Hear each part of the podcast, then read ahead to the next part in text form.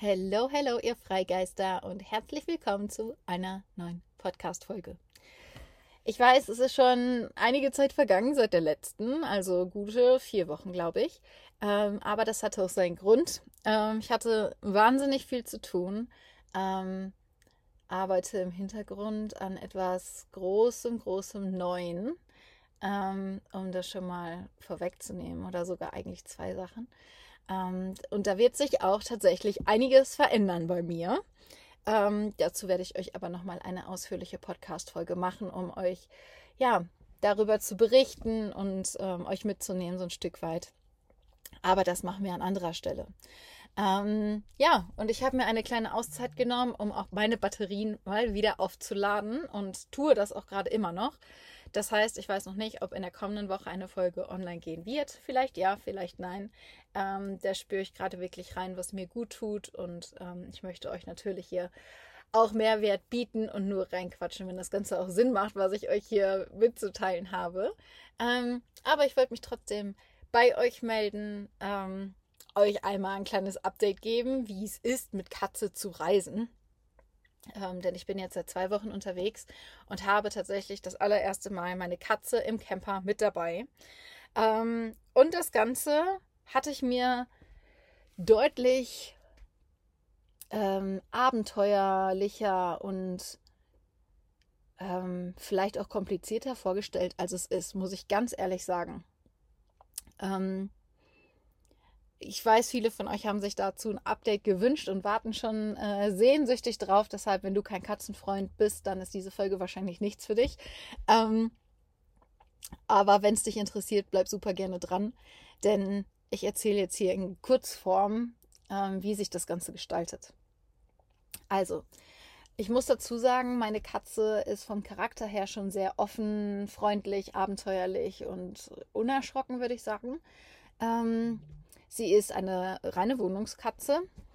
Ähm, und die einzige Sorge, die ich vorher tatsächlich so ein bisschen hatte, war, mh, hm, wenn ich früher mal mit ihr zum Tierarzt gefahren bin, dann ist ihr auf den Autofahrten immer übel geworden und sie musste sich auch manchmal übergeben. Und ich wusste nicht, ob das daran lag, dass sie einfach wirklich vom Fahren schlecht wird oder ob das einfach eine so ungewohnte Situation war, dass es für sie zu aufregend war.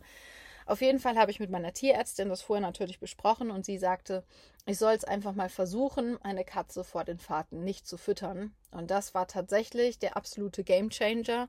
Ähm, das habe ich an den ersten zwei Tagen dann auch so gemacht.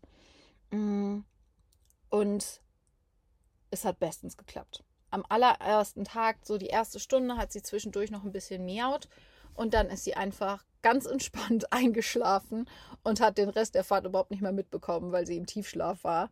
Ähm, und seitdem hat sich das erübrigt. Sie ist äh, überhaupt nicht mehr aufgeregt oder miaut nicht mehr während der Fahrt.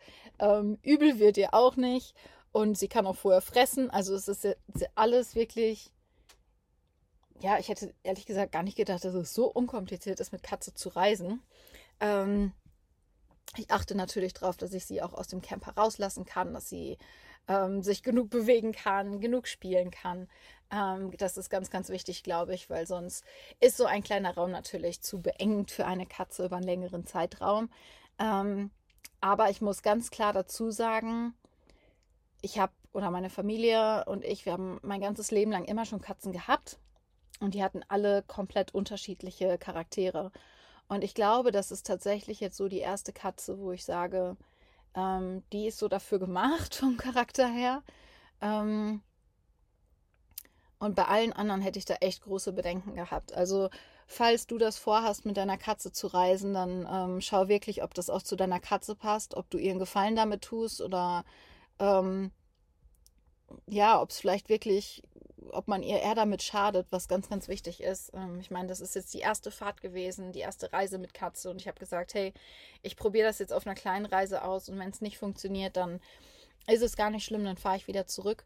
Ähm, also es ist wahnsinnig wichtig, dass man sich auf das Tier einstellt und ähm, vor allem nichts irgendwie, ja, kein Tier dazu zwingt, wenn es einfach nicht passt, weil damit tut man sich selbst und dem Tier natürlich keinen Gefallen. Ähm, aber jetzt ist es mittlerweile so, sie ist völlig entspannt. Ähm, sie geht super gerne auch raus. Natürlich muss ich gucken, weil sie es halt einfach nicht gewohnt ist, rauszugehen. Ich bin hier gerade bei ungefähr minus 10 Grad unterwegs, dass sie nicht zu lange rausgeht und krank wird. ähm, aber scheinbar liebt sie es mittlerweile genauso sehr wie ich. Ähm, es wird also spannend werden und Sie hat sich tatsächlich schon ähm, ihre Lieblingsstellen hier rausgesucht. Ihr absoluter Lieblingsplatz ist der Fahrersitz, was natürlich ein bisschen unpraktisch ist, wenn ich fahren will. Ähm, aber sobald ich den Motor starte, geht sie ganz von alleine in ihre Transportkiste bzw. ihren Rucksack, der auch auf ist. Also sie könnte rein theoretisch sogar da rausgehen, tut sie aber nicht, sondern sie legt sich einfach da rein und schläft während der Fahrt und guckt sich dann neugierig um, wenn wir am nächsten Ziel angekommen sind. Also so viel zu meinem ganz ehrlichen Katzen-Update. Ähm, wenn ihr Fragen dazu habt, schreibt mir gerne. Und ansonsten fasse ich mich jetzt hier kurz. Ich möchte euch nicht zu lange mit Katzengeschichten vollquatschen, ähm, sondern ich werde zusehen, dass ich euch in den nächsten Podcast-Folgen wieder mehr zum Thema von unterwegs arbeiten, äh, Online-Business etc. erzähle. Denn wahrscheinlich seid ihr auch deshalb hier. Also an dieser Stelle ganz, ganz liebe Grüße aus den Dolomiten und noch einen wundervollen Tag.